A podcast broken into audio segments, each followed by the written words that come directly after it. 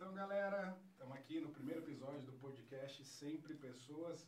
Meu nome é Bruno, vou falar um pouquinho aqui do, do nosso, do nosso intuito aqui com o canal, que basicamente aqui a gente está falando de Apucarana. Nosso intuito é dar voz, dar, admirar as pessoas aqui que, né, que empreendem, que de alguma forma é, inspiram pessoas. Então, a gente está criando esse canal aqui, meu parceiro Edão, para a gente realmente trazer pessoas relevantes aqui da nossa região e dar um holofote que eles merecem.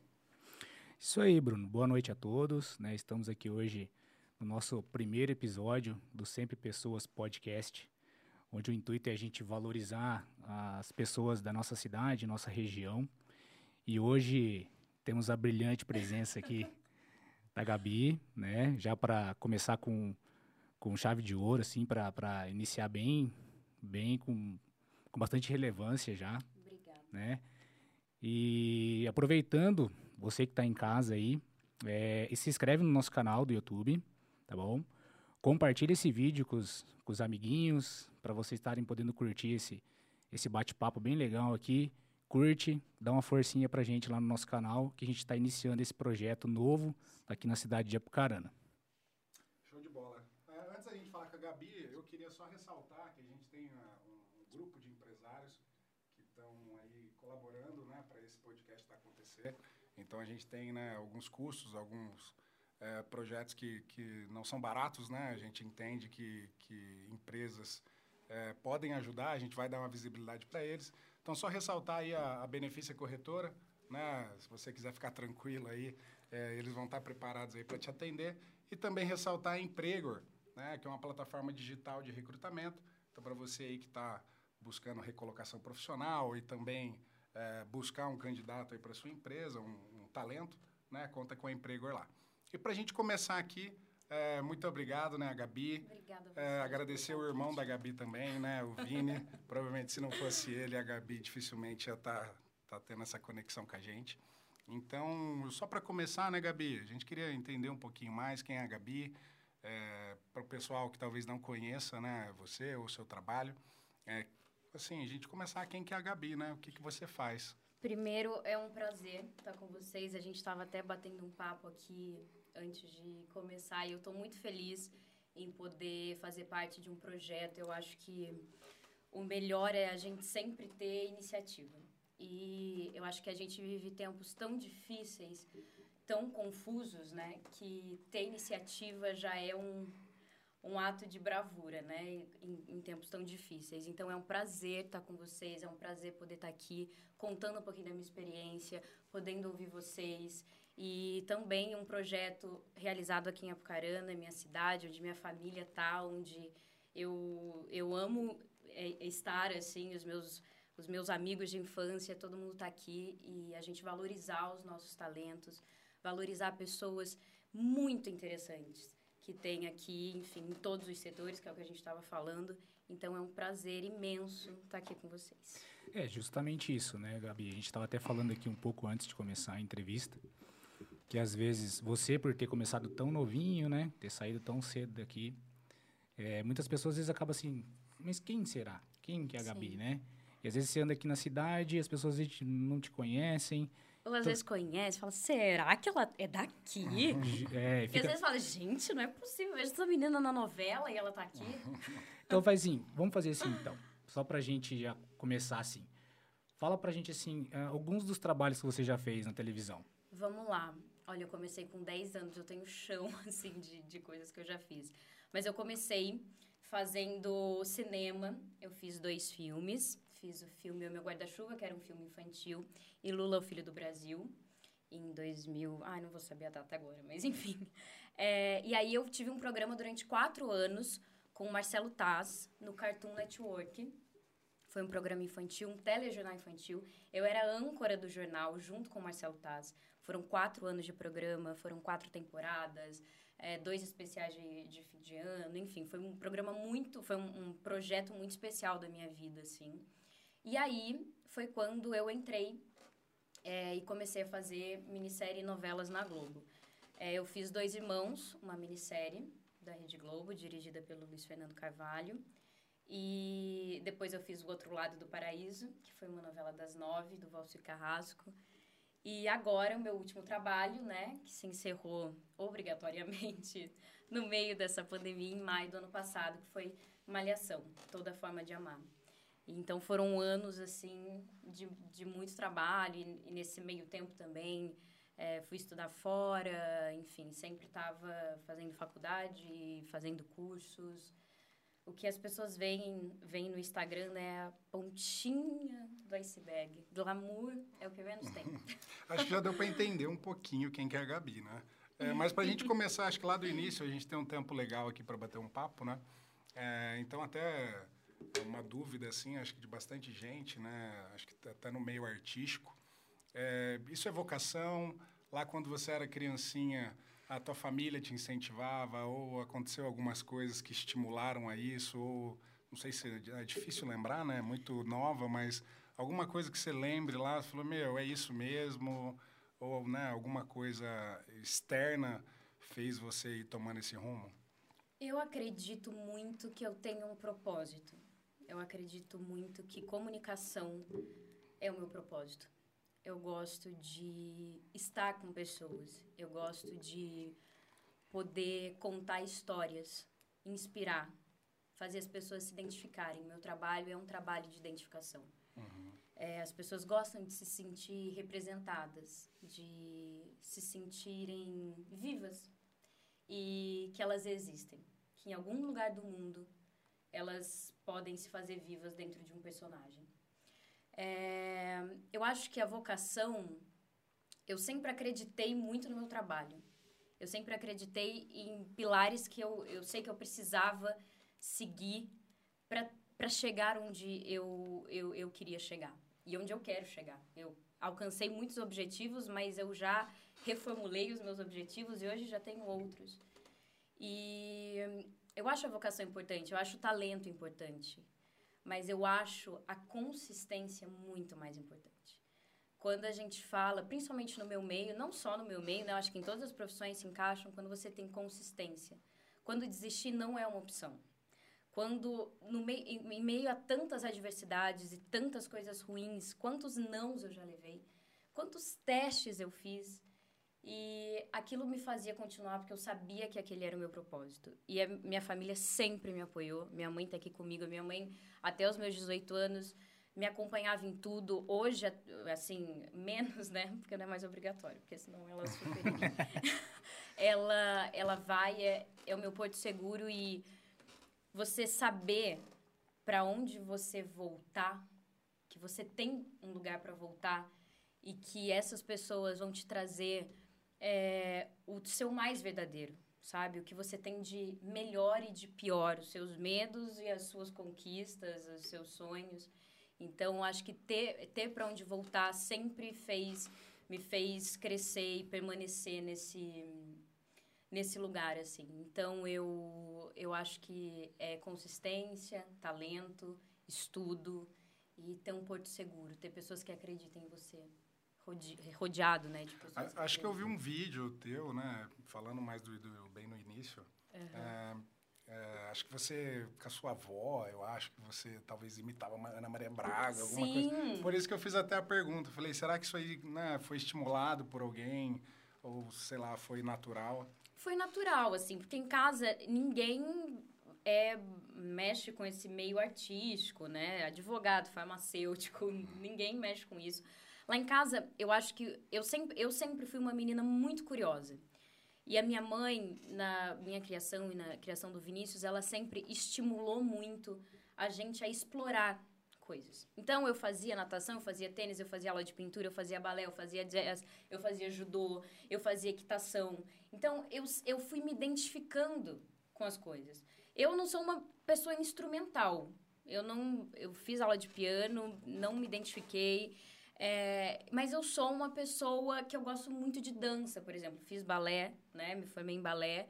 É, adoro dançar. Fiz dança de salão. Eu e vários senhores. A gente fazia dança de salão porque só tinha senhores do clube, do, é clube dos 40, né? É só é tinha é, eu e o, os senhores. Uhum.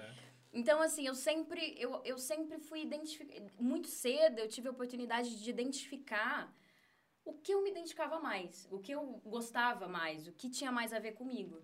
Eu acho que isso foi graças à minha criação, né? Os meus pais poderem também me proporcionar isso e me estimular a ser quem eu gostaria de ser, sabe? A minha mãe, o meu pai, os meus avós, meu irmão, minha tia, enfim, que são as pessoas, né, que a gente sempre tá junto, sempre me estimularam a ser forte e a ter perseverança, uhum. a continuar. Óbvio que eu, quando eu falo isso, eu também falo para mim, porque não é sempre que eu tô ótima e, Sim.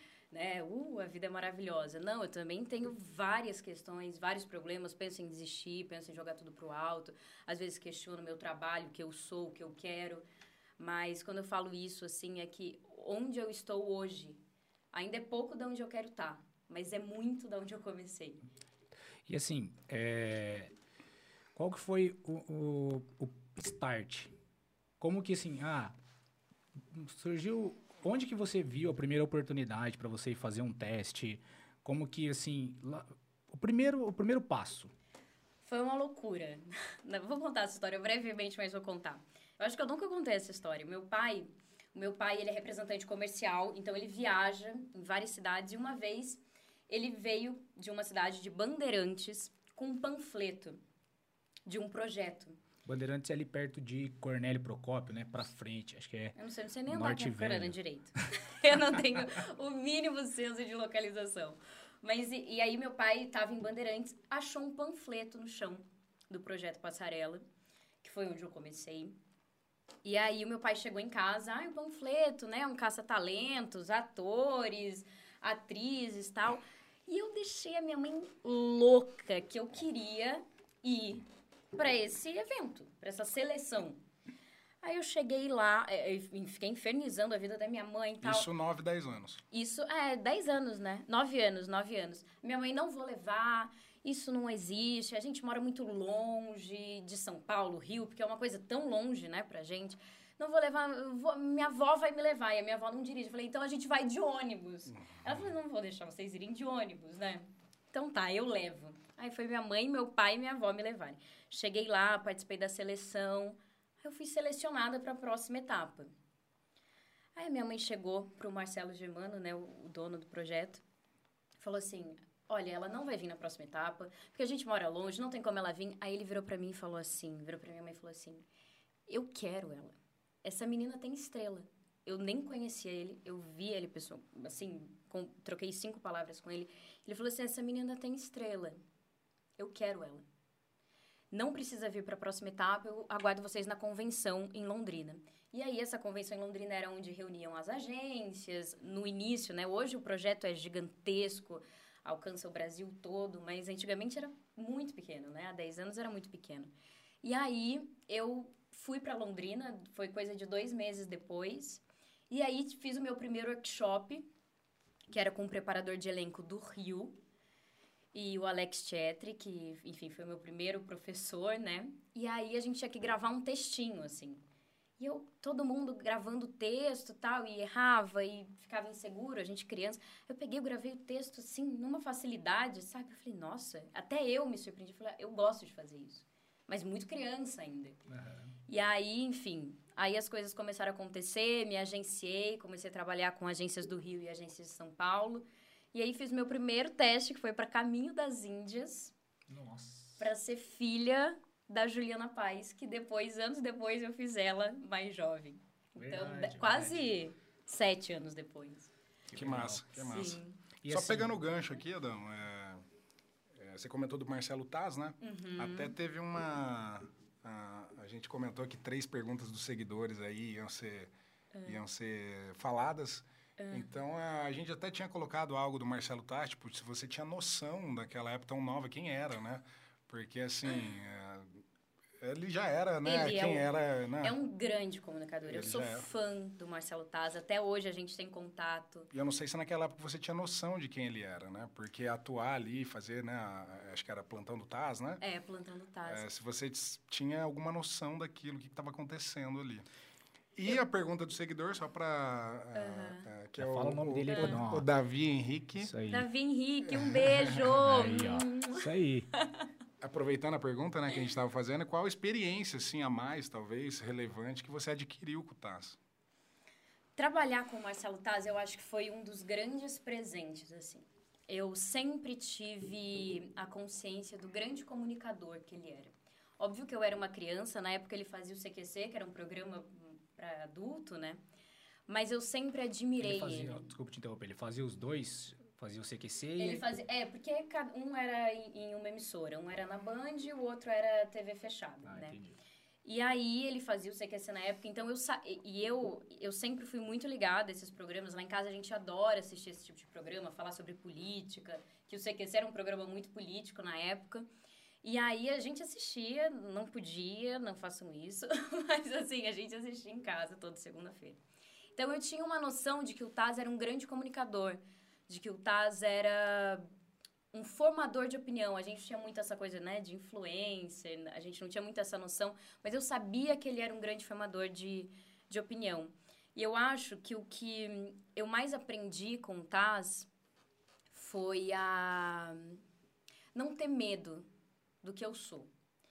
O Taz, ele muito é, mais velho, né, que eu, ele sempre me encorajava, né, nos bastidores. Ele sentava para almoçar com a gente, sentava para conversar com a gente, e ele sempre dizia que eu podia alcançar o mundo. Basta querer. Então ele sempre me encorajou a, a estudar, a ser presente no meu trabalho. O Taz era muito presente ele se empenhava naquilo. Era também um projeto dele, não ele, eu não sei se ele foi autor do projeto também, mas ele tinha parte, né, nessa criação do projeto. Eu acho que essa é a maior experiência com o Taz, assim. E ele tinha um amor, né, por se comunicar, por falar com as pessoas. E era um público totalmente infantil, né? Um público, um, era um programa infantil com notícias infantis. E ele se comunicava com uma verdade, assim, sabe? É, com uma credibilidade que ele, ele apresentava o CQC e apresentava um programa infantil. Então, ele tinha um, uma, uma leveza para falar Sim. sobre assuntos tão distintos. E para um público infantil, e, e assim, sempre muito presente na, na comunicação dele, o posicionamento, né? A gente, por exemplo, fazia notícias é, para crianças é, dizendo sobre é, aquecimento global. Os pinguins estão morando dentro de geladeiras no Polo Ártico. Então, assim, era leve, mas tinha essa crítica social sempre muito presente, que é a formação da opinião dessas crianças que estavam assistindo, que estavam se questionando, porque eu acho que esse também é o trabalho, né? A, a, a quem está assistindo se questionar, Sim. olhar para si. E eu acho que o Taz fazia isso com uma maestria. Eu tenho muito, eu sou muito feliz em ter trabalhado com o Taz e dividido assim a bancada com ele. E, e, e o trabalho com ele foi o seu é, não, não, sei, não o primeiro, mas assim, um Grande. relevante. Sim, sim, foi o primeiro. Foram quatro anos, a gente gravava na Argentina, a gente passava dois meses na Argentina gravando, e enfim, gravava os, os especiais de fim de ano em São Paulo e tal, mas a gente gravava várias cápsulas e daí ia indo ao ar, né? Mas foi o primeiro grande trabalho. Entendi. E ele sempre falou, Legal. né, pra minha mãe, ele sempre falou assim, essa menina vai voar, deixa, deixa. E minha mãe, a mãe, a mãe fica ali, atrás, ali, olhando, com uma carinha assim de. Ai, que orgulho. Depois de tanto sufoco. Mas valeu a pena, né? Valeu. Continua valendo Continua ainda. valendo é, a pena. Que legal. E aí? É, continuando aqui, eu vou fazer ah. uma pergunta. A gente já mudou um pouco do tema, tá. né? Até na hora que, que chegou aqui, ó, vou confessar um negócio aqui, hum. hein? É. Hora que ela chegou assim, ela olhou para mim e falou assim: Éder, o que, que, você tá fazendo aqui? Como que eu ia imaginar? Ah, para quem não sabe, é, eu fui. Eu trabalho no Colégio Platão e fui professor da Gabi lá De no colégio. Física. Isso. E naquela época, assim, você muito novinha, né? É, tinha que conciliar os estudos com as viagens. Porque a gente já viu muitas artistas, né, crianças é, falarem sobre essa dificuldade morando na mesma cidade. Agora imagina assim, você mora numa cidade pequena, no interior do Paraná, e aí você tem aqui as suas obrigações escolares, porque tem certeza que o pai uhum. e a mãe cobrava, Sim. né, com, com razão, que o estudo é muito importante. Como que você conciliava isso aí? Como que era essa rotina? Era muito difícil? Como que era essa? Assim, em casa, estudar era prioridade. A partir do momento que o meu trabalho atrapalhasse meu estudo, isso ia acabar. Nunca foi uma questão. E eu sempre fui muito estudiosa. Eu sou até hoje, eu sempre estou em movimento, eu gosto de ler, eu gosto de procurar, eu gosto de me informar, enfim. Então, acho que isso faz parte da minha personalidade mesmo. Eu sou muito dedicada ao que eu, ao que eu me proponho é, fazer. E aí, era uma loucura, porque às vezes eu chegava de, de viagens, assim, 5 horas da manhã, 6 horas eu estava na escola. Não tinha a opção de ficar em casa. Eu já perdi aula no dia seguinte. Eu não podia perder dois dias seguidos. E eu tinha os meus amigos que anotavam tudo, depois eu pegava livro para para copiar, enfim, os exercícios, as tarefas. Eu sempre fui assim uma boa aluna. Nunca, eu fiquei de recuperação uma vez na minha vida em física. mas assim, por muito pouco, mas fiquei. É, não gostava muito de educação não, física. Né? Não, é, mas não a ponto de recuperação. é, Calma, verdade, gente. É recuperação em educação física, não. mas assim, eu, eu sempre fui muito dedicada. Então, eu chegava de viagem, eu estudava, eu fazia o que tinha para fazer. Isso era a minha prioridade. Cansada? Sim. Faria tudo de novo? Com certeza. Eu acho que conhecimento ninguém nunca tira da gente. Ah, com certeza. Sim. Isso me transformou nessa pessoa dedicada, nessa pessoa que, que tenho sede, né, por essa busca por conhecimento, assim. Então, eu acho que foi um foi difícil, né? Porque foi uhum. desde muito muito cedo, muito cedo. Mas eu sempre consegui conciliar bem. E você acha que você é, pulou algumas etapas, assim? Perdeu, por exemplo, é, Festa de 15 anos, sim. perdi, perdi. Mas alguma coisa assim de infância, de adolescência, que você fala assim, ah, ó. Eu tenho uma, assim, eu, eu perdi a minha viagem de formatura do oitava série. Eu fui pra viagem e vim embora no meio da viagem. Uhum. E isso para mim ficou muito marcado, assim, porque eu sofri muito para tomar essa decisão. Eu fui pro Rio para fazer o teste. É, mas eu mas eu sabia que era, era também aquilo que eu queria e aquilo naquele momento era a oportunidade que eu tinha. Talvez aquele, aquele teste não mudou a minha vida, mas uhum. poderia ter mudado. E eu poderia ter dito não. Entendi. Então, acho que quando a gente tem oportunidades, a gente tem que agarrar, a gente tem que ir atrás, a gente tem que se dedicar. Óbvio, eu era jovem, né? Eu tinha 15 anos.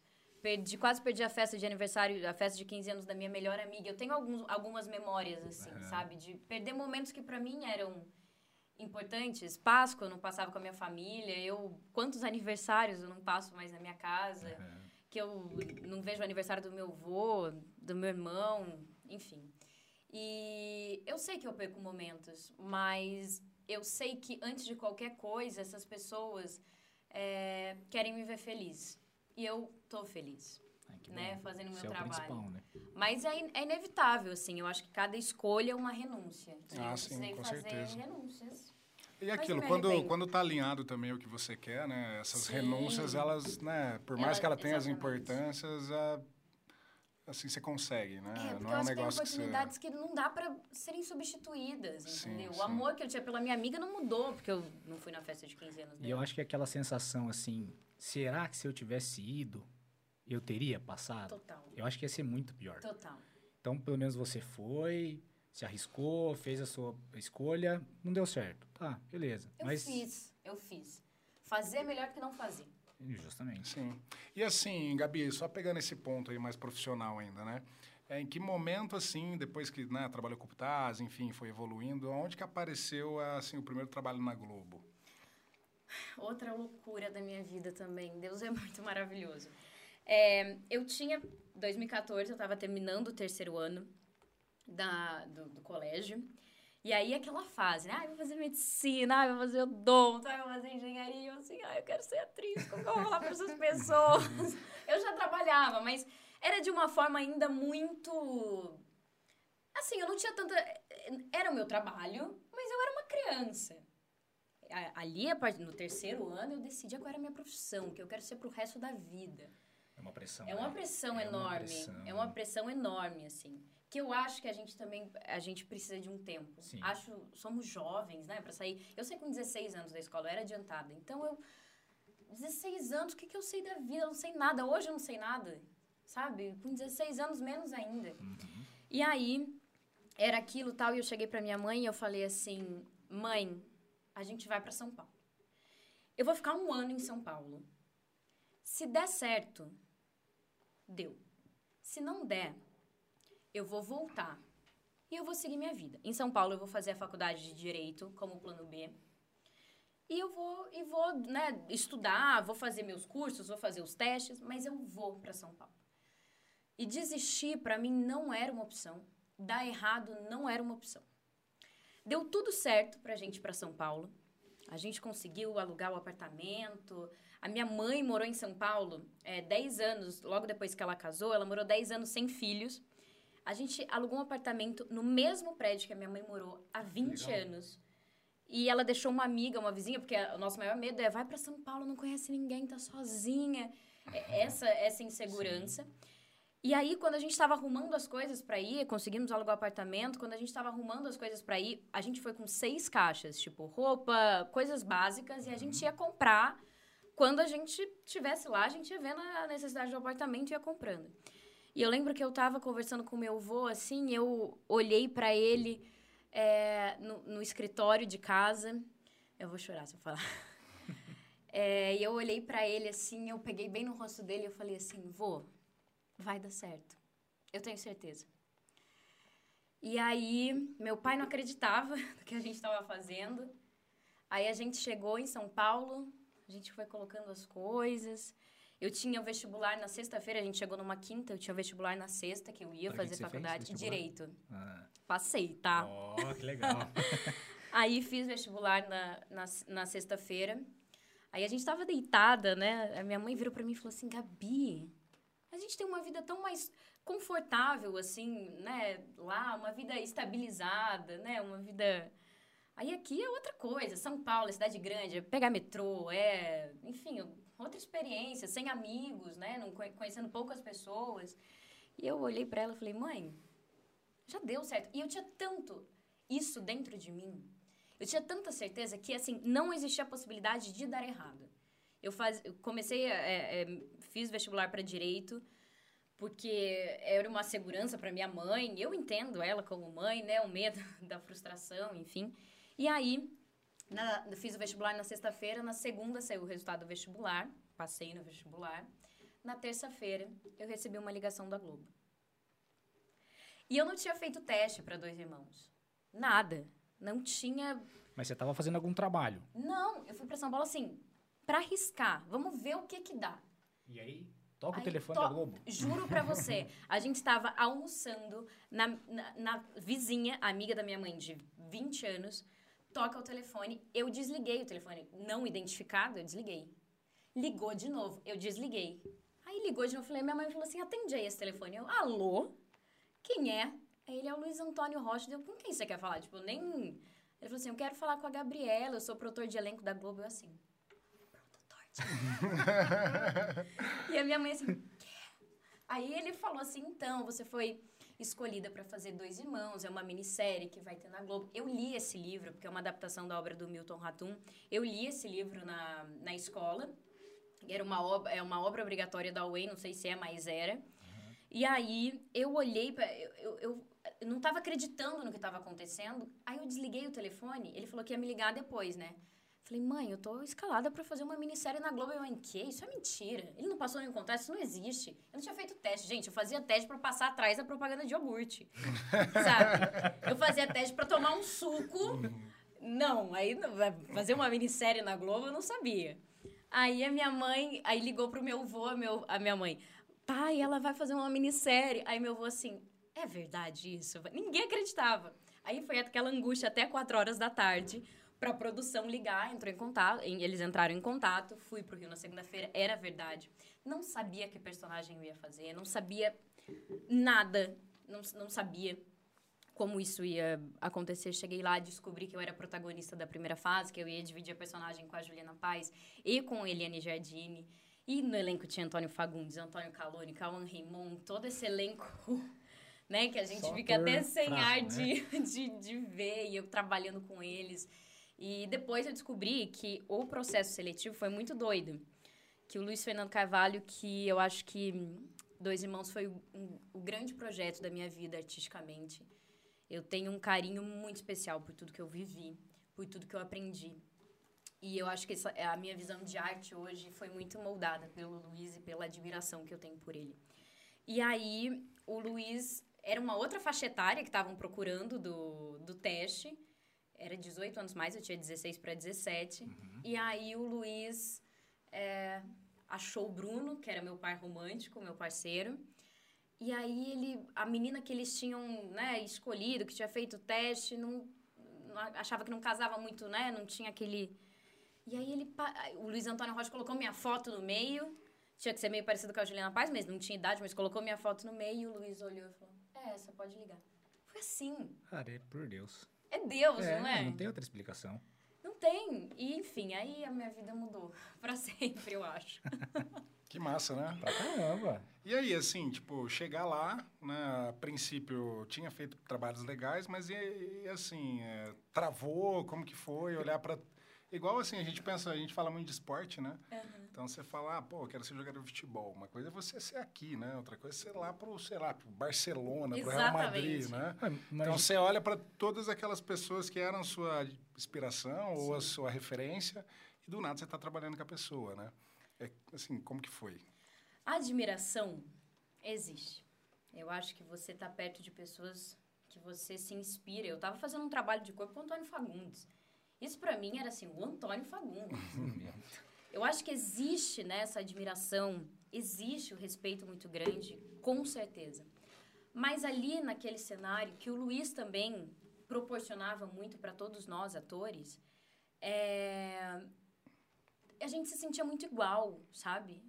A Juliana Paz estava lá trabalhando com a gente no mesmo horário que a gente trabalhava.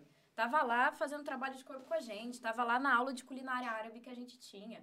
A Eliane Giardini também, Antônio Fagundes também, Cauã Raimon, Antônio Calone, Maria Fernanda Cândido, estavam todos ali, focados com um único objetivo. Então, não tinha nem espaço para essa diferença, né? É o que eu disse, a admiração existe, é inevitável, mas não tinha espaço para essa hierarquia num mau sentido, assim, uhum. sabe? Porque a e gente... quem criava isso era o produtor, esse ambiente, né? O diretor, o diretor, o Luiz Fernando Carvalho. Ele que criava esse ambiente, colocava a gente para interagir. Eram três fases, né, a minissérie. Então, assim, a gente, a gente foi, foi, foi achando uma, uma unidade no trabalho, sabe? Uma compreensão. E é, até hoje, assim, até hoje a gente tem um grupo no WhatsApp, isso tem, foi em 2014, 2015 tem seis anos e a gente até hoje, a gente tem um grupo no WhatsApp, a gente se fala sempre, sempre, sempre. Foi um, uma família mesmo que a gente fez. Que legal, né? Que legal. É, o Edan até me cutucou aqui, né? Que é. a gente... Ai, meu Deus. O que que tá acontecendo? Não, não, não, é que a gente fez uma, uma programação com os parceiros, né? Então, uhum. quando desce ali mais ou menos 30, 35 minutos, a gente ia ressaltar mais dois parceiros. Ah, claro. Né? Assim, o canal podcast aqui do, do Sempre Pessoas é, tem o apoio né, de alguns empresários. Então, é, vamos ressaltar aqui a Danes, né, que é, é, o slogan deles, né, é Pet Saudável. Então, é parceiro nosso aí também. Agradecer aí o Begali. Empresa aqui de Apucarana. De Apucarana. E a Made for It, que é uma empresa de software. Uh, quem é do meio provavelmente conheça. É, também de Apucarana, é, nome assim do Reinaldo, uma pessoa que cresceu, assim, eu vi ele crescendo, uns caras que saíram do nada e hoje é, são muito fodas, né? É, empresa de software aqui de Apucarana. Então, só para dar esse, essa ênfase para eles. Aí. E para quem está chegando agora aí, ó, de repente arrastou lá, viu no YouTube. Sempre Pessoas Podcast, estamos aqui conversando com a Gabi Mustafa. E chegou uma perguntinha aqui, ó. Ah. Vou aproveitar e vou fazer. Ah, lá vem. Emerson fez uma perguntinha aqui. Emerson, um beijo, obrigada. De todos os artistas ou diretores que você teve contato, que a gente estava falando justamente sobre isso agora, né? Uhum. É, qual que foi que te mais acolheu, que você mais, assim, teve... A pergunta é assim, qual mais ela ficou encantada? Além do talento, a parte do acolhimento. Olha, eu tive muita sorte, assim, na minha trajetória. Eu sempre fui uma pessoa que eu nunca acreditei muito em sorte. Eu acredito em merecimento, eu acredito em escolhas, eu acredito em conquistas, eu acredito no pré, né? Mas eu acho, e até esses dias eu estava refletindo sobre isso, eu acho que eu tive sorte também. de ter encontrado pessoas muito incríveis no meu caminho, de ter compartilhado as minhas conquistas com pessoas muito boas. Eu acho que dois irmãos, todo o elenco, eu tenho uma paixão, um carinho, uma admiração muito grande. Mas eu acho que, assim, quando eu conheci, a pessoa que eu mais fiquei emocionada foi a Fernanda Montenegro. Eu, assim, ela é a Fernandona, né? Não tem, não tem, não tem. E eu dividi camarim com ela, Nossa. sabe? E aí você vê aquela potência, aquela atriz potente, uma atriz despida de qualquer ego, de qualquer coisa que não edifique o trabalho do ator, que não que não edifique a arte. E ela conversando, e ela ali, e ela se dedicando, e ela estudando texto, ela fazendo exercício para respiração antes de entrar em cena. Uhum. Eu não vi, eu não, não fazia. Eu não faço muitas vezes. E eu ver ela ali fazendo isso, isso é muito inspirador. Eu acho que a Fernanda, quando eu conheci, eu fiquei muito emocionada. Eu fui pedir para tirar foto com ela no último dia de novela, que ela fez o outro lado do paraíso também, no último dia de novela, e meu olho encheu d'água. E aí o, o, seu Lima, o seu Lima Duarte estava do lado e falou assim: "Eu não posso participar dessa foto não, aí eu queria morrer". Né? essa, e essa foto assim é uma foto muito especial, tem no meu Instagram uhum. e enfim, esse momento foi muito especial. Eu lembro da sensação da, da minha emoção não caber dentro do meu peito, assim, de estar encontrando Fernanda, né? Enfim, é Fernanda Montenegro. Aí, Brunão. Ela não faz exercício de respiração, a gente estava fazendo aqui antes. Ah, a, a, a, minha fonoaudióloga fica brava, né? Porque a gente tem um R porta. Uhum. E eu fazia um carioquês. Em Malhação eu era assim, fanqueira. Era fono, ó. Mas eu já peguei. Não, antes de começar aqui, eu, eu falei, Éder, fala alguma coisa aí só pra gente fazer um teste, né? Aí eu falei, Éder, você não vai respirar tão alto não, assim, gente, né? Ao faz... invés dele falar, não, eu vou melhorar ele, você também tá respirando assim. Né? falei, pô, é. Aí, o Pedrão ali, te ajudar. ali atrás de ajudar, a gente tá dando risada, né, Bruno? Mas, gente, é bom, a gente vai errando e aprendendo. Ah, justamente. Mas pessoas assim inspiram a gente. É, a gente está falando isso, né? Fazer tudo pela primeira vez é muito bom. E se a gente puder fazer tudo pela primeira vez, é melhor ainda. Nossa, é uma sensação e a gente diferente. percebe, é, é, você está falando do mundo artístico, mas a gente vê empreendedores, tanto né, do, dos ramos tradicionais ou do esporte. Às vezes o cara está lá no ápice e ele normalmente é o que chega primeiro no treino é, é, o cara que, pô, no outro dia o outro vai lá fazer tal coisa, ele é tá lá. É, né? é o detalhe, né? É o detalhe. Então você vê o porquê que ela, sei lá, quantos anos Sim. ela deve estar, tá, né? Mas ela, com certeza, não existe estabilidade em nenhum tipo de emprego. Não. Né? Então, ou nenhum setor. Então, eu acho que é sempre o detalhe, sempre o detalhe, sempre Sim. fazendo, né? Porque ela sabe que, e, e que é isso ter, que faz a diferença, né? E você ter comprometimento e respeito pelo que você faz. Eu prezo muito isso. Em qualquer coisa que eu, que eu faça, eu tenho respeito e comprometimento. Isso, eu acho que isso me fez chegar onde eu cheguei. Uhum. É, eu sempre, além de amar, além de estudar, eu tinha respeito pelo que eu estava fazendo. Entendi. Pegando o gancho aqui, Gabi, depois você faz outra pergunta aí. Tá. É, você comentou, meu, eu tive que ir para São Paulo, me arriscar, é, meu planejamento era ficar um ano lá. Assim, para quem está ouvindo nós e, e, e, talvez, né, com certeza você deve estar tá inspirando, talvez jovens aí, ou até pessoas mais velhas que querem Sim. entrar nesse mundo, né? É, precisa ser realmente, precisa ir para São Paulo, precisa ir para o Rio de Janeiro.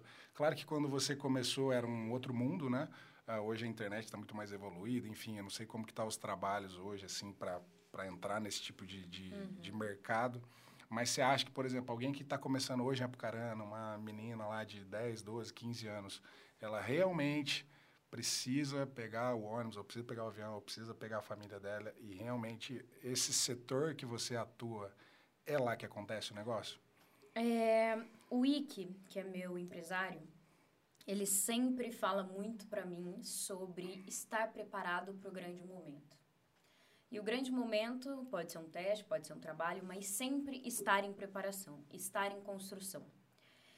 E hoje a gente, graças à internet, a gente tem acesso a muitas coisas. Agora, nesse último ano de pandemia, mais ainda, né, que as coisas é, coisas que não eram digitais tiveram que ser, serem reformuladas e, e passaram a ser digitais. Então, hoje, a gente tem muito acesso a material, acesso a professores. O Instagram é um, uma, uma, uma, uma vitrine né, de divulgação de trabalho. De, hoje, a gente vê influencers, influencers com 20 milhões de seguidores que nunca apareceram na televisão que nunca foram colunistas de um jornal, que não, enfim, que influenciam milhares de pessoas. Então, acho que hoje em dia, com a internet, com o Instagram, a gente tem acesso é, a muitas coisas e a gente pode fazer muitos contatos. Uhum. Eu não sei é, como seria se eu não tivesse ido para o Rio ou para São Paulo, porque realmente o grande centro ainda é o Rio ou São Paulo. Ainda as coisas acontecem muito ali. Sim. Existem produções, né, em outros estados. O Nordeste, o cinema do Nordeste, o cinema pernambucano é riquíssimo. Existem coisas maravilhosas. Minas Gerais, tem Belo Horizonte, tem tablados incríveis, atores incríveis saíram de lá. Então, assim, existe possibilidade. Eu acho que falta traçar objetivos, né? Nas pessoas. Ah, o que eu quero? Eu quero fazer teatro, é, eu quero fazer TV, eu quero fazer cinema, porque existem linguagens diferentes, né, para isso. E, enfim, aí vai de cada um, né, traçar o seu nicho, mas possibilidades existem em qualquer lugar, sabe? Faça o novo. Se você não achou oportunidade, faça ela, sabe? Justamente. Aí, ó. Sempre pessoas. Sempre pessoas. Limitada. e aí, não sei se vai, vai fugir um pouco do assunto. Tudo bem, a gente está aqui para improviso. Você estava lá, bombando, fazendo novela, malhação e, pum, pandemia. E aí? E aí? Como que foi? Tipo, ó, não vamos gravar mais. Sim. Para todo mundo, né? Foi assim. Para todo, igual você acabou de falar, assim, muitas coisas novas que não existiam surgiram, aulas online, Sim. entendeu? Então, e para você, assim, como que isso afetou Eu você? acho, assim, é, eu acho que a gente ainda vive, né, uma pandemia. Sim, verdade. Gente, ó, Usem, usem máscara, máscara, álcool, álcool gel. gel máscara salva, gente. Não saiam sem máscara. Isso. É, então, assim, eu acho que foi, todos nós estamos no mesmo mar, né? Uns estão num iate e outros numa canoa. Uhum. Mas todo mundo teve mudanças muito significativas. Eu estava saindo de um trabalho, Malhação faltava dois meses para terminar, de um trabalho que foi muito especial e muito divisor é, na minha carreira. Assim, eu me sentia mais madura, eu me sentia mais segura, com várias questões que a gente vai trabalhando ao longo do tempo. E aí eu fui cortada, né, pela raiz, eu e todas as outras pessoas. E aí foi um choque, né? Depois de um ano e meio trabalhando sem parar, me ver em casa. No início foi bom. Ah, eu tô com a minha família, é isso que importa. As pessoas vão sair melhores dessa pandemia, que isso tá longe de acontecer. É, então, assim, no início foi acolhedor, né? O estar em casa. Depois as coisas mudaram. Acho que. As... Desde o início da pandemia você voltou para Pucarana? Eu voltei para Pucarana em março. Em março, eu vim em março pra foi cá. Março. Foi, dia uhum. 13, 15, foi, né? De, lá pro dia 20 foi que é, estourou foi, tudo. exatamente. Eu tava no Rio e eu até liguei pra minha mãe e falei, mãe, compra máscara e álcool em gel, porque aqui no Rio acabou. A minha mãe, isso não chega aqui, Gabriela. isso não vai chegar. E eu falei assim, eu acho que vai. Passou Chegou. dois dias, enfim, tudo acabou. E assim, gente, quando eu digo do dia pra noite, foi do dia Sim, pra noite. Dia pra noite eu mesmo. ia gravar na terça-feira e foi tipo, arruma tuas coisas e mas eu venho daqui 15 dias buscar. Eu venho de máscara. Não, não, a gente, porque a máscara nem era uma coisa, era uma coisa, será que protege bem no início, né? Sim, não sabia. Não sabia nada. Não sabia nada. Certeza. Nada. E aí fala, eu falei, não, mas eu vou daqui 15 dias pegar minhas coisas. Aí o, o Adriano Melo, o diretor, virou e falou assim: vai embora, porque eu acho que o Brasil vai parar. Será? Mas arrumei minhas coisas e vim. E aí, essa, eu acho que assim, todos nós somos arrancados, né, de alguma coisa. Sim. Por menor que seja, ah, o médico voltou a trabalhar em outras condições, o advogado voltou a trabalhar em outras condições, muito tempo de home office. Eu acho que todo mundo está se reinventando e, de verdade, eu acho que ninguém está bem. É impossível não se afetar com tudo que está acontecendo. Sim. Não só no nosso país, mas no mundo, né? A gente ver uma sequência de desgraças, uma sequência de descaso, é, enfim, tudo isso que a gente está enfrentando nos últimos tempos, é impossível você não se colocar no lugar do outro, você não sentir um pouco da dor do outro. Empatia, sabe? né? Empatia. a gente ouve tanto hoje a em gente dia. ouve tanto. E é muito difícil, né, você se colocar no lugar do outro. É muito difícil você pensar no outro. E eu acho que as pessoas vão sair melhores disso? Não. Acho que cada vez mais egoístas, né? É, enfim. Mas eu, eu acho que quem puder, né, fazer esse exercício de se colocar no lugar do outro, de refletir, de criticar o que a gente vive, a nossa realidade, eu acho que isso é muito importante nesse momento caótico, nesse momento triste, Muito. nesse momento horrível que o Brasil está vivendo. É. Todos os dias você vê o jornal, você Igual embrulha seu estômago. É igual sua mãe falou, né? Se lá no começo falava assim, não, não precisa comprar máscara que não vai chegar aqui. Isso era o que a gente pensava lá atrás, né? Exatamente, as A coisas gente pensava mudaram. assim, ah, mas ó, é, eu conheço uma pessoa que pegou, mas lá de longe, né? Eu conheço uma outra que pegou, mas assim, agora não, são pessoas próximas Próximos. da gente, assim, amigos próximos, né? Que a gente vê a dificuldade que tá passando. Sim. Então a gente precisa se conscientizar mesmo, igual você falou, ter muita empatia mesmo. Sim. É um momento de, de reflexão. É, e mais uma vez, E assim, é, a gente a gente vê muito, vamos falar mais de artista, né? Mas Uhum. do modo geral, tem muita gente que tem a condição de, pô, poder parar realmente, né? Poder, enfim, é, graças a Deus você tem um, um lar para voltar, ficar com a sua Sim, família sim. e tal. Só que assim, você tem assim contatos com, com talvez atores ou pessoal da música ou mais desse Sim. ramo mais artístico, talvez mais amador, que o cara pô depende de estar Uhum. ali, o cara depende de fazer o teatro dele, ele tem que ganhar Uhum. hoje para pagar a conta amanhã. É, você viu algumas ações que esse pessoal fez assim que meio que é, inovaram, né, no, no, na- no setor que eles estão? O meio do entretenimento, eu acho que foi um dos meios mais prejudicados durante a pandemia. E entretenimento que eu digo é cinema, teatro, shows, bares, baladas, enfim, tudo Sim. isso, né? Porque realmente a gente lida com aglomeração. Num set existe uma, uma grande quantidade de pessoas num set. É, é um custo também muito alto, né? Ter todos os, é, os equipamentos para segurança, máscara, o álcool, fazer o, o teste de Covid sempre. Sim. Então também é um gasto extra muito grande. É, então, assim, foi um meio muito prejudicado. Eu vi muita gente realmente migrando para a internet, usando o Instagram de uma forma muito genial. Eu queria ter, ter sido tão, tão genial, assim. Porque eu tenho amigos que produziram conteúdos incríveis, produziram aulas, né, começaram a dar cursos, produziram conteúdos é, no TikTok, produziram conteúdos no Instagram, vídeos informativos, críticas sociais. Eu, eu tenho amigos que cresceram realmente, assim, no, no, nessa pandemia em relação à rede social, né? Que eu acho que todo mundo teve, se, que, que Se teve reinventar. que se reinventar, exatamente. E eu acho que o Instagram, principalmente, foi o grande mudou assim de uma maneira de ter coisas mais interessantes. Hoje a gente é, ainda existe, né? Coisas, pessoas que compartilham só o dia, mas existem pessoas que são mais ativas, né? Falam de determinados assuntos e falam de coisas também relacionadas à, à atuação, enfim.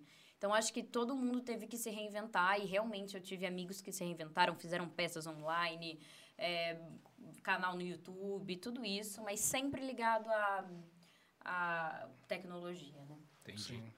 Bruno, acho que eu vou aproveitar aqui e fazer uma outra pergunta da, da- que teve ali da seguidora Ah, do desse aqui é do fã clube. Ah, e eu É, ao teu dele. lado. Ao teu lado. Ao isso. teu lado, ó, um beijo. Ela disse que sonhou que eu estava mandando um beijo pra ela, então. Aí. Poli, um beijo, obrigada. É um Poli? amor. É. Aí, Poli, obrigado, Beijo, hein? Poli. Inclusive a Poli comenta, manda mensagem. Ela é a- super compartilhou. ativa. Que Ela é a legal. fã número um, Ela eu é acho. fanzaça. Depois da mãe, né? Ela, ela é mais, viu? É mais ela a fica mãe? postando, ela comenta, ela curte, ela vai, ela... Não, e eu, Maravilhosa. e eu fui no Instagram dela, ela é realmente fã. Fã, Tal, justo, ela ela posta é. realmente fã. vídeo. E quando eu tava com a Malhação no ar, era o dia inteiro. Era assim, entra no ao teu lado, você vai saber o que eu tô fazendo, tá? E você já chegou a conhecer ela? Não, ela é da Bahia. É uma fã da Bahia. Você não conhece ela ainda? Não, não conheço. É, quem sabe, É Poli. verdade. Pois é, em breve. Você quer fazer a pergunta que ela fez? Eu ou vou fazer. Ai, que medo Ela fez a, não, foi a pergunta Não, não. justamente sobre o que a gente está falando, né? É, a gente falou sobre essas dificuldades e tal. A pergunta dela era assim, quais foram os principais desafios que você vivenciou ao longo da carreira? Esse da pandemia está sendo um, Sim, claro. eu acho que o maior. É o maior de todos, acho que para todo mundo. É o maior de todos. Mas, assim, teve mais... ou- Quais outros desafios? Foram inúmeros, assim. Eu acho que os nãos que eu tive, é, todos foram muito... Foram difíceis, né? Porque a gente coloca, né, uma energia, uma dedicação para isso. Acho que os nãos foram muito difíceis. Pegando o gancho do não, porque às vezes quem tá lá em casa ouvindo a Gabi falou, pô, ela deu certo porque ela recebeu uma ligação do nada, foi Deus. Não, Mas assim, até essa ligação, né? eu busquei é, muito, houve uma jornada, foi à né? E acho que no Caminho das Índias, Foi meu primeiro teste. que acho, acho que não tinha dado, né? Não, não deu Foi certo. até o final Fui e até acabou- o final e não deu certo. E você lembra de outros nãos assim, que você falou, Esse pô, foi- você se frustrou, você achou que ia e Olha, acabou não pra dando? Malhação foram uns três nãos. É, pra, sei lá, novelas várias, né? Tempos Modernos, Avenida Brasil. Nossa, são, foram muitos, assim. É, só pro pessoal É, também ter essa noção, E assim, né? não só na Globo, tá? Era não em comercial, não em foto, vários não. É porque a gente acha assim, ah, não, ela recebeu um não no Caminho das Índias. Mas até Não. tem muita outra coisa. Gente, quando eu falei que eu tinha que fazer teste pra passar atrás da propaganda de iogurte, é real. Eu tenho uma, uma propaganda que, enfim, eu tenho um carinho, mas eu tô assim, ó, tomando um suco. Juro, eu faço isso. E eu fiz teste. Fui pra São Paulo fazer o teste. E esse teste foi o grande divisor que eu falei assim pra Deus. Falei, Deus, se não der certo, não é pra si. Agora, se der, é, então, ó, capricha. Fui fazer o teste, deu certo. E era, é sério, eu cheguei no teste, Tomava o suco. Toma- era uma foto, não era um teste de Aham. vídeo. Então era assim, toma o suco, sorri. Era isso o teste. e eu passei. Ai. Então foi talvez o teste mais importante da minha vida, Verdade. né? Que massa. Mas assim, dificuldades são inúmeras, são muitas. Eu acho que quantas vezes, né, eu já pensei em desistir. em- Eu tive muita sorte de, de poder ter tido, né, me identificar com algo tão cedo, é, ter escolhido isso tão cedo, é, ter dado certo tão cedo, mas a gente também sofre muita pressão, é o que eu disse, né? O glamour é 1% Sim. do que acontece. É muito trabalho, é muito estudo. Eu trabalhava assim, eu- minha mãe sabe, acordava 5 horas da manhã, voltava 11 horas da noite morta, tinha que estudar texto para outro dia para gravar. Você chegou a fazer teatro? Eu fiz teatro. Eu fiz teatro muito novinha. Eu depois não não consegui. O meu objetivo em São Paulo, né, quando eu fui, era ter entrado numa companhia de teatro, numa escola de teatro. Mas eu não consegui, né? Porque eu emendei, fui emendando um trabalho no outro. Mas o teatro, fazer um teatro mais profissional, não um teatro tão infantil, Sim. tá, tá nos meus planos, assim. Porque a gente vê bastante gente, talvez começa no teatro, depois vai evoluindo, né? E até uma pergunta que a gente, assim, curiosidade pessoal, acredito que de quem está ouvindo também. A diferença, talvez, técnica, né? De quem faz teatro, quem faz novela e talvez quem faz cinema. Ou é, É um diferente. complementar o outro. São complementares, porém diferentes. São complementares porque é arte, né? É se comunicar, é viver, é sentir, é transformar. A arte transforma. E, mas são diferentes porque são linguagens diferentes. Tem coisas técnicas, né? Por exemplo, quantidade de câmeras, coisas técnicas que tem. É, são linguagens diferentes porque o teatro fala com o público diretamente. A TV não fala com o público diretamente. Então, a TV é, de- óbvio, né? Depende da sensibilidade de cada diretor que você trabalha, da estética do produto que você trabalha tal. Mas, assim, tem algumas coisas muito mais sutis que você não consegue levar do teatro para a TV, nem da TV para o teatro. Mas uma coisa complementa a outra. Eu acho que o teatro, né? Esse contato com o público, esse essa troca tão real, né? É muito especial. É muito especial. Você está numa plateia. Que é ao você- vivo, né? é ao vivo, né? É, é emoção, é o. É, é muita coisa, envolve muita coisa, assim, o teatro. Talvez assim. seja o mais difícil. Porque ali na câmera, se você errou, talvez você volta e tal, toma água, toma um ar e tal. O teatro, acho Mas que na não tem muito... também acontece coisas assim, que a primeira vez é mágico. Sabe? primeira vez é a primeira vez. Às vezes saiu uma coisa genial que você não vai conseguir repetir. E no teatro também, eu acho que não, não sei, não não, acho que não Cada é. um tem o Cada seu... um tem o seu... o seu- Eu amo muito fazer TV, eu amo muito fazer cinema, eu gosto muito de fazer série. Tive pouca experiência no teatro, mas é, tá nos meus planos futuros fazer um teatro, assim, uma coisa mais adulta, mais É, os profissional. produtores que estão ouvindo. Sim. né? Aí, ó. Mandem trabalho. E Não, o- e, legal. assim, ah, qual que é a maior diferença que você vê, assim, por exemplo, na novela? Novela, eu sou um leigo, tá? É. Pelo amor de Deus. É, você grava em estúdio e tem algumas externas. Sim. O filme, ele é inteiramente externo ou não? Não necessariamente. Não necessariamente, assim. É, é o que eu disse, né? Tudo depende da estética, do diretor, da direção de arte, da verba que o filme Entendi. tem.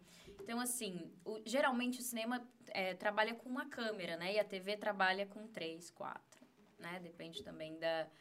O TV a TV tem um modo de produção muito rápido. A gente vê muito a Globo. A Globo produz é, novela, é, Malhação, novela das seis, das sete, das oito, uma minissérie todos os dias, 40 minutos no ar cada um. Um filme de uma hora e quarenta, uma hora e meia, você demora quatro meses para gravar, cinco meses para gravar. Então, a TV a gente grava 20 cenas por dia, 25 cenas por dia. Um filme você grava duas. Porque é, o- é óbvio, a verba, né, influencia muito, né, no, no custo, porque é um custo muito alto fazer Sim. dramaturgia, fazer cinema no Brasil.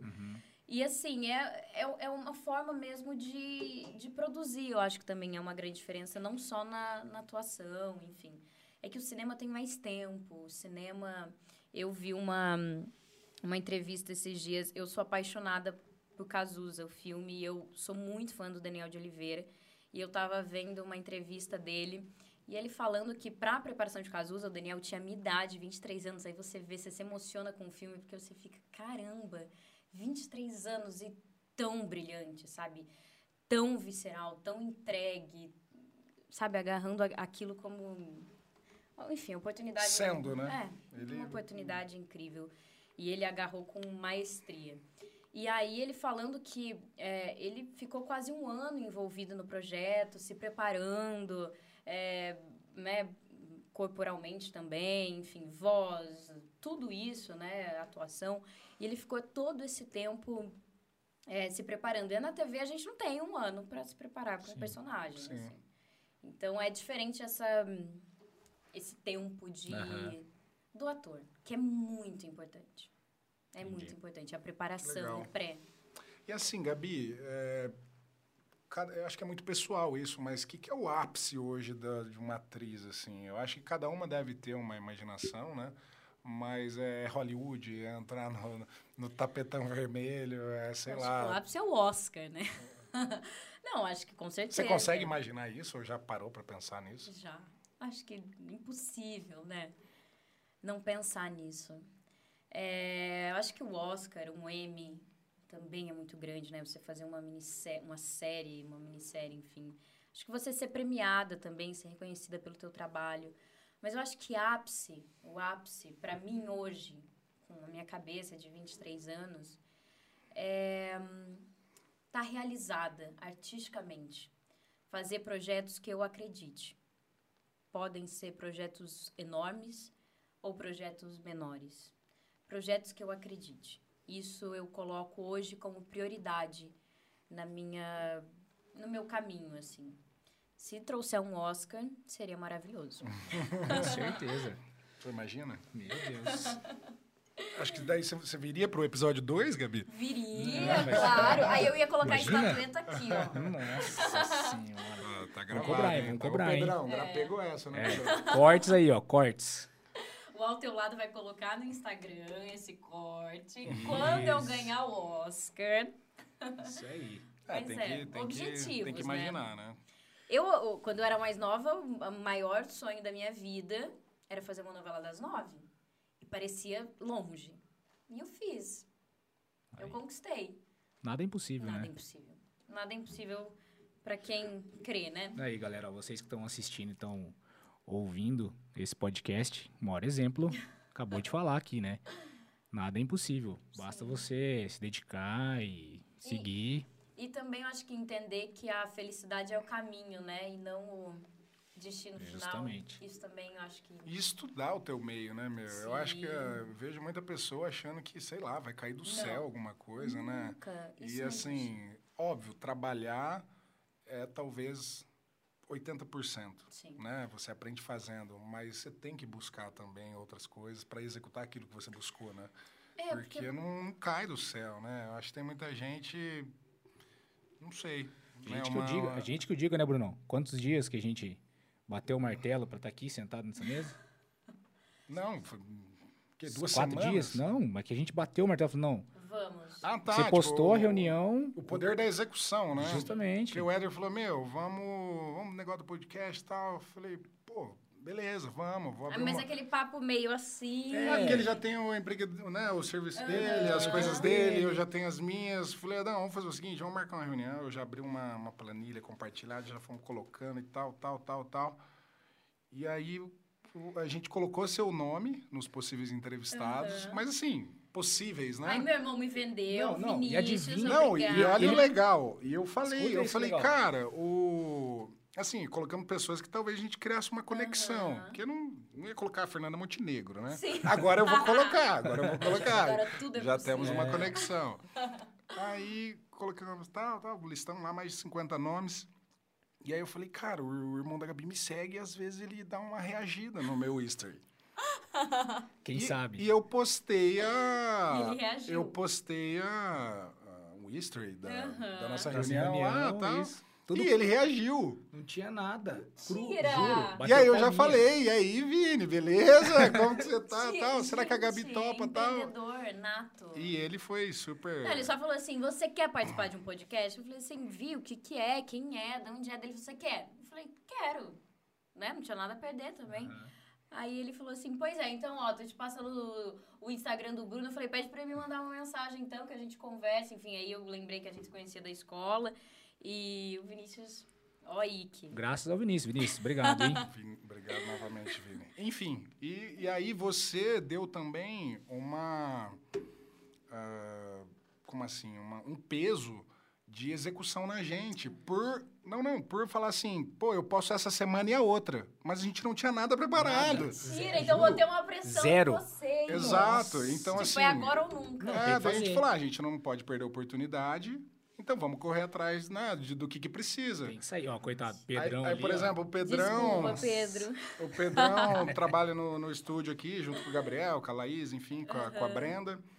E eles falaram, gente, eu preciso de duas semanas no mínimo Pra... pra gente criar uma, uma arte logo. visual e tal. Eu falei, não, isso aqui eu já tenho, porque eu já tinha o nome, né? Já tinha uma identidade visual, mas a gente não tinha nada. E aí... é, Às vezes essas coisas no susto, né? ah, É, não, a- as acontecem. canecas a gente pegou hoje. É, as camisetinhas, ó. As- Ah, mentira! Ah, é, falando, falando em camisetinha, Eu amei! O quê? Não, Você já precisava falou. de uma maior, né? Não. Entendi. só um pouquinho. Ficou bom, ficou bom. Não. Mas é, aí vocês, vão- agora vocês vão começar a ter dor de cabeça, pensar emagrece um pouco. Não, viu? com certeza. é, isso é verdade. Pandemia, velho. Isso é verdade. Pandemia. Não, mas é assim, Mas enfim, é- essas é- é- coisas- é- esse é o negócio da As consistência, melhores né? coisas acontecem assim. A consistência e a você não tá execução. esperando. Eu, as melhores coisas que, que aconteceram na minha vida, não é que eu não estava esperando. Eu estava caminhando para, mas me surpreenderam.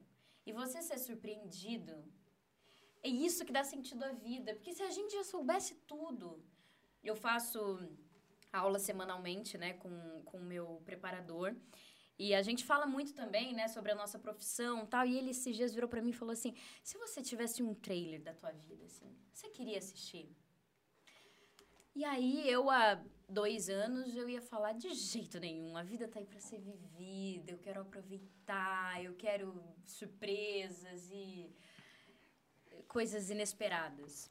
Hoje, não sei se é porque esse mundo, né, é- esse momento de incerteza que a gente vive, né, medos, angústias, é, frustrações, enfim.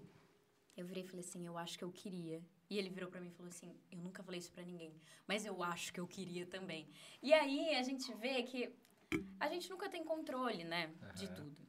A gente queria, eu não vou ser hipócrita de dizer que não, mas eu acho que a surpresa eu vou amar a surpresa também, sabe? Eu quero ser surpreendida. Eu quero ter um, um motivo para acordar todo dia e falar: Uau, isso aconteceu hoje, agora, assim? Isso foi o que sempre me motivou. Por que, que agora? Sabe? Eu, não, eu vou querer deixar de, de acreditar no, no novo, no, no diferente, no, no impulso, né? Porque Aham. eu, eu sou muito impulsiva, inclusive estava no médico, médico agora e falando sobre isso. Eu sou uma pessoa muito impulsiva, eu tomo decisões assim. Tem que decidir agora, agora. Tá, faz isso. Mas, faz. Conheço assim? um cara assim também. Ô, louco. Não é não? Briga aqui no, no Sempre Pessoa. Não sei, vou pensar no que você tá falando. Não sou tão assim. Mas eu sou super. Não, eu sou super. Não, eu, eu sou também. Eu, pra qualquer. eu, Assim, por exemplo, eu me coloco numa situação de caos. Ah, a gente tem que acabar agora, acabou. Tchau, eu não quero mais. Sabe? É- eu sou assim. É bom. Eu nunca me arrependo. Porque eu acho que essa primeira opinião, né? Essa primeira. É sempre a mais genuína. Mas assim, às vezes eu queria ter calma, eu queria ter mais sabedoria pra. pra para decidir algumas coisas, eu queria pensar mais. A minha mãe sempre fala muito pra mim, nada como um- uma noite, né? Bem dormida. Bem dormida. Aham. E pra mim, é, enfim, mas eu acho que é da idade Mas também. acho é, que eu sou justamente, isso que eu falar, jovem. não dá pra se cobrar tanto, né? Sim. Mesmo por tanta experiência que tem na televisão, são 23 anos ainda. Hum, eu sou E Eu, nova. é eu- eu já li um negócio também sobre impulsividade, claro que, assim... existe Ele já leu sobre impulsividade, então quer dizer que. Não, sabe aquela, você tá ali Uhum. passando o dedo no Instagram e você vê umas frases legais, você fala, ah, vou curtir, vou, vou colocar no canal lá, enfim. E é justamente assim, às vezes a impulsividade, você toma umas- algumas decisões rápidas, mas é às vezes baseado num volume de experiência Total, e, e um total, volume de, de talvez consciência total. que foi rápida, mas não quer dizer que foi errada. Exatamente. É porque você já tinha uma base para tomar aquela decisão, né? Claro, não dá para generalizar Sim. e tal. Tem, tem decisões que precisam ser mais pensadas.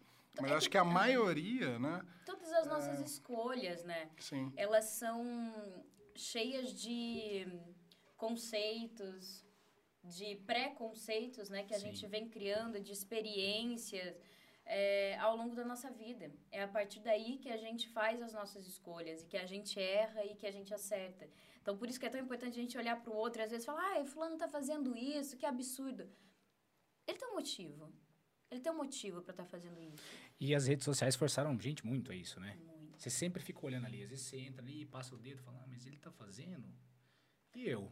Eu? Né? Essa comparação é muito tóxica, né? Porque eu acho que a Isso. gente não pode comparar o palco do outro com o teu Justamente. bastidor, né? Isso E mesmo. ninguém coloca coisa ruim ali, né? Não. Gente, Então você acaba se comparando com uma pessoa que não existe. não existe. justamente. Exatamente. Não é uma pessoa criada, né? E assim, eu, eu tava lendo, né, no, no Instagram, falando que é, a gente se postar todos os stories, né? Porque tem um máximo, todos Sim. os negocinhos lá em cima. Dá 15 minutos que você vai mostrar do teu dia. O que, que é isso? Nada. As pessoas não conhecem 10%, por isso que eu- a gente, a rede social hoje é, é muito delicado falar, porque é um ambiente muito agressivo. Olha, que tá na pergunta aqui. Tá? Bruno. Ai, meu Deus. Ah. Então vamos já colocar na... Vamos, vamos entrar Ah. aqui já Por nessa. quê? Não tá aqui pra mim, não. Ah, não tá você? Não Tá sei. sim, cara. A gente falou do Ah, lado... da pergunta. É, não, do lado Ah. emocional, cara. Ah, Aqui, tá. É, manda outro beijo aí também, Quem? Gabi, pra Rebeca. Rebeca, um beijo. Obrigada por estar acompanhando. É, a Rebeca quer saber, assim, como lidar com essa exposição, né? Tanto, talvez, o lado emocional, como, né, Sim. as decisões, enfim. Porque é. assim, a gente tava vendo no Instagram, tem um milhão de seguidores, né? Sua vida é totalmente exposta. Como que é isso? Porque assim, o Instagram ele é muito tóxico. Eu tava até vendo, vou até fazer um comentário aqui, não sei se você acompanhou o BBB esse ano. Sim, gente. Da, é, ali teve esse ano. Eu não vou opinar. É, o Bruno não vai opinar porque eu sei que ele não assiste. Como assim? Não, ele não assiste. Não assiste. BBB Empreendedor. é uma relíquia E da aí, televisão brasileira. e aí, é, por exemplo, teve o caso da Juliette lá. Sim. Era uma pessoa totalmente des- desconhecida e saiu lá com 24 milhões de seguidores, hoje tem 30. E É aí, um eu- fenômeno. aí ela é um fenômeno, né? Assim, tanto da parte de marketing, de, de tudo que você imaginar. E o que, que ela foi fazer? Foi se cuidar. Cuidar, ela eu vi parou. Eu vi uma entrevista dela, acho que aquele Hugo, Hugo Gloss. Gloss. Isso. Que ela tá fazendo terapia pra Isso, fazendo né? terapia, porque assim, as pessoas cobram muito dela. Sim. Fala, ó, vem aqui, bota a cara. Eu até vi o seu stories hoje, você falou, não, gente, faz tempo que eu não apareço aqui hoje tal. Tem muita cobrança? Tem isso? Tem. É, assim, as redes sociais é, são muito perigosas e tóxicas. Existem coisas maravilhosas, bem usadas, maravilhoso. Mas existem coisas que hum, essa, essa onda de cancelamento que a gente vê é, uma, é um cancelamento que mata, tá? Pessoas se suicidam por causa disso.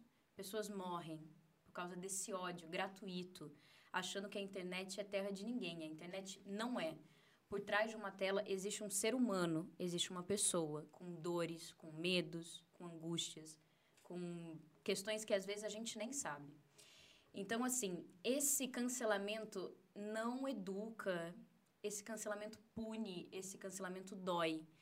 É, eu acho que no, o BBB foi um grande exemplo disso, né? Que teve um cancelamento dentro da casa Sim, e um cancelamento fora da casa. Justamente. E assim, Vários, né? Vários, Vários. exatamente, vários cancelamentos. E eu acredito que todos nós, primeiro que quando acaba o jogo, acabou. A pessoa Isso. tem a, a chance de assistir, de refletir e fazer diferente, porque todos nós temos segundas chances e todos nós erramos.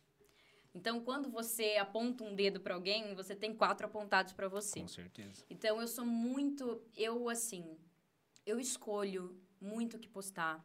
Eu queria compartilhar muito mais coisas assim na- nas minhas redes socia- sociais, eu não vou negar. Mas eu escolho muitas coisas assim, porque eu quero preservar não só a mim, mas a minha família também. Claro. Que a minha família também eles não gostam de aparecer, então eu sempre evito, né, postar. O Vini, né? Dá pra ver que ele não gosta Ele não gosta nada. muito, eu forço um pouco, E errado. quando você posta uma coisa, ele tá escondidinho, assim, É, né? mas ele também não é muito assim, né, digital. Então eu procuro muito o que postar, porque é, quando a gente não posta alguma coisa, não é porque você não tem, né, uma opinião, não é porque você não tem um, um, um posicionamento sobre aquilo, mas é porque às vezes a gente recebe tanto ódio e tantas cobranças e tantas ameaças e coisas ruins que às vezes as pessoas que não são públicas não têm essa dimensão Sim, que isso causa psicologicamente para cada um.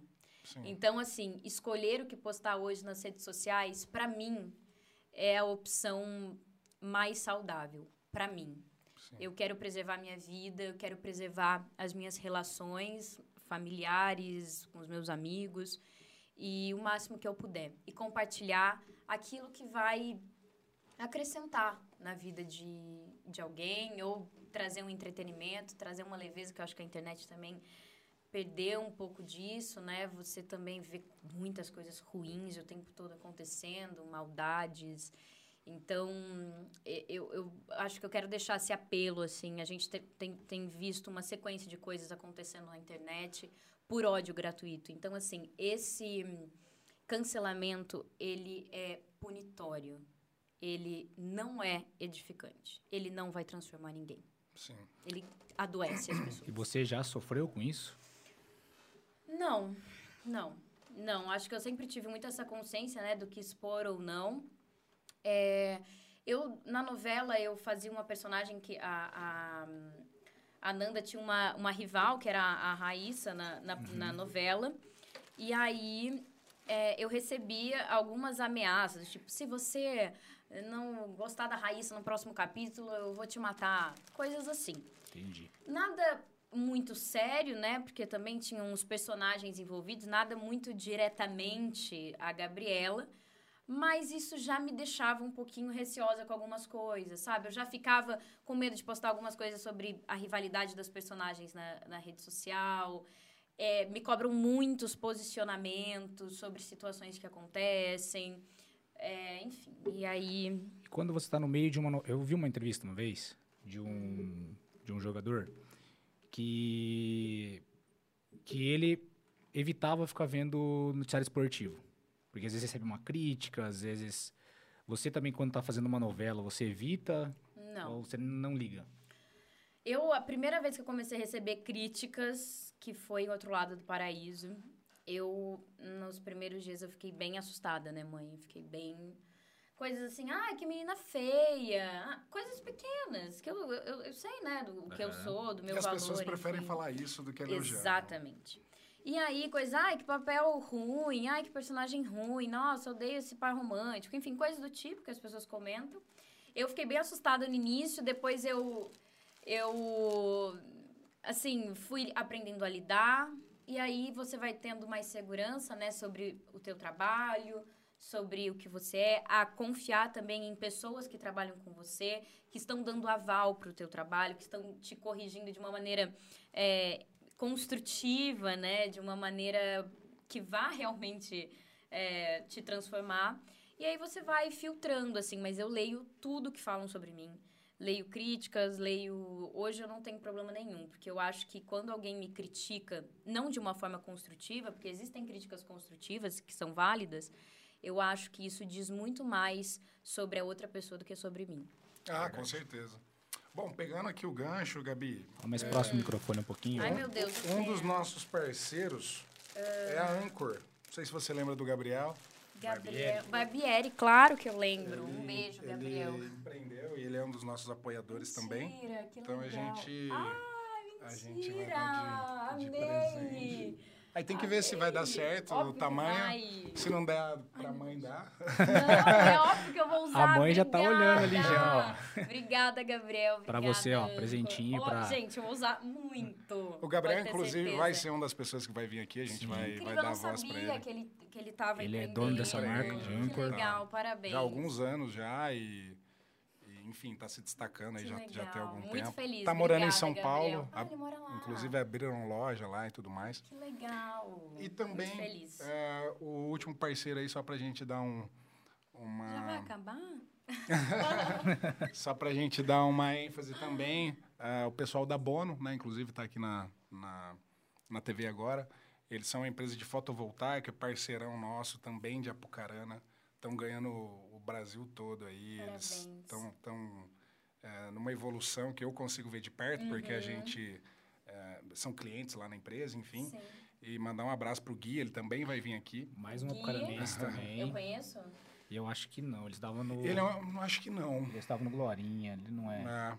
Então ele, ele a- apoia a gente com abono, né? Sim. E eles estão agora abrindo uma plataforma para empresas de fotovoltaico, que chama SunHub, que também é um dos apoiadores. Então mandar um abraço pro Gui aí, daqui uns Beijo, dias. Gui.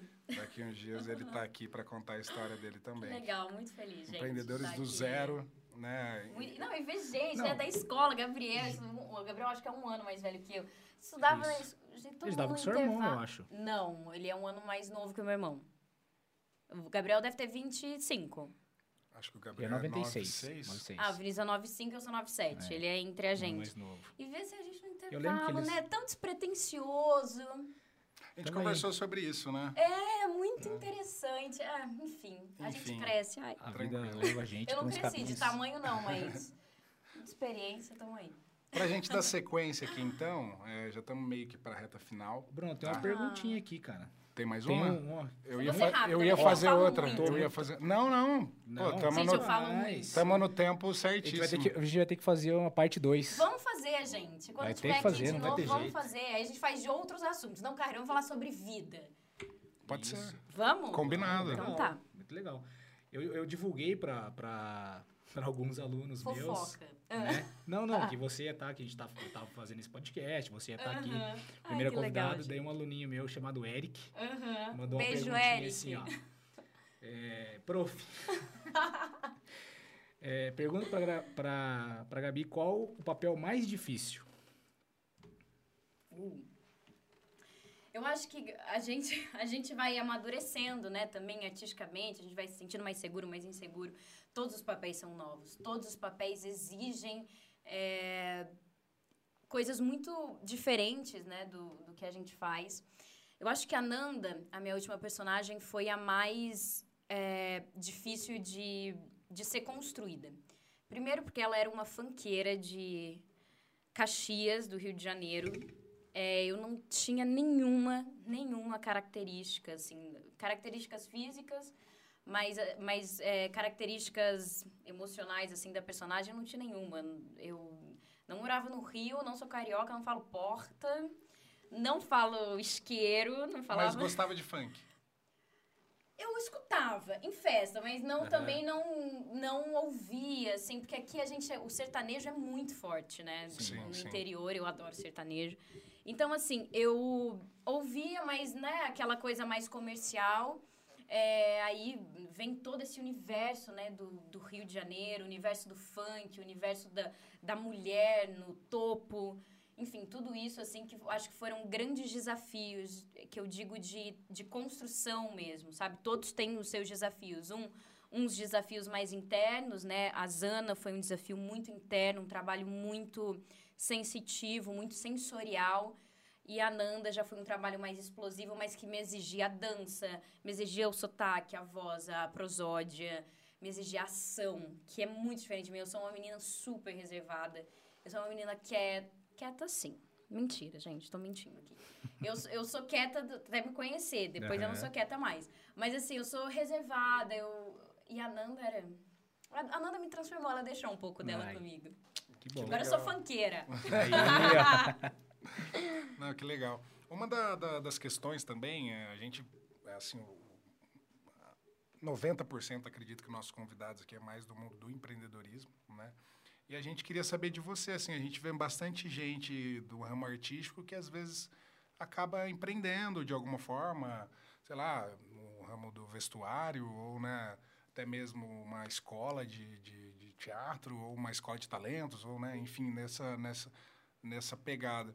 Você já teve convites ou já pensou, ou isso é longo prazo, ou você tem foco só nisso mesmo? O que, que você pensa?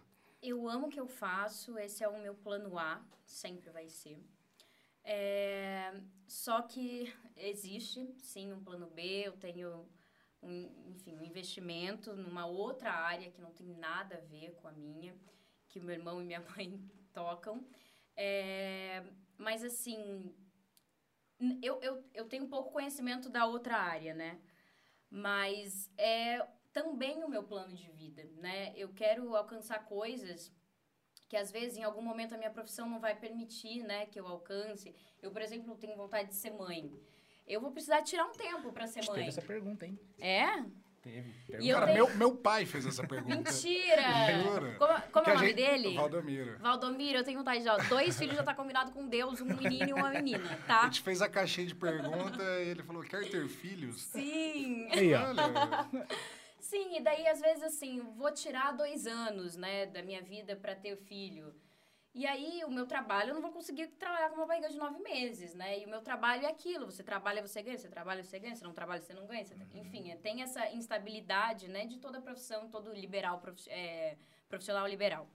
Então, assim, são outros planos, porque eu quero alcançar outras coisas que talvez a minha, a minha profissão não me proporcione, talvez, é, enfim, em outros âmbitos. Uhum. Então, sempre existe um plano B, mas também muito investimento na minha carreira, no meu estudo, em cursos que eu tenho vontade de fazer, profissionais que eu tenho vontade de conhecer, é, viagens que eu tenho vontade de fazer, enfim, outras, várias outras coisas. Tem um termo, né, muito no empreendedorismo, assim, que, que eu já escutei bastante, enfim, já vi na, na prática, até mesmo a Anitta, né, ela Anitta. pratica, ah, que é o Media for Equity, que é basicamente a- aquele influenciador ou aquela imagem, ela não fazer um trabalho por dinheiro, Fazer ela um fazer trabalho, um trabalho por por- imagem. não, por equity. O que, que é o equity? É um percentual daquilo, daquela empresa. Ah, sim. Então, basicamente, ela vai fazendo trabalhos e vai virando sócias daquelas Das empresas. Então, ela não vai ganhar um cachê X. Uhum.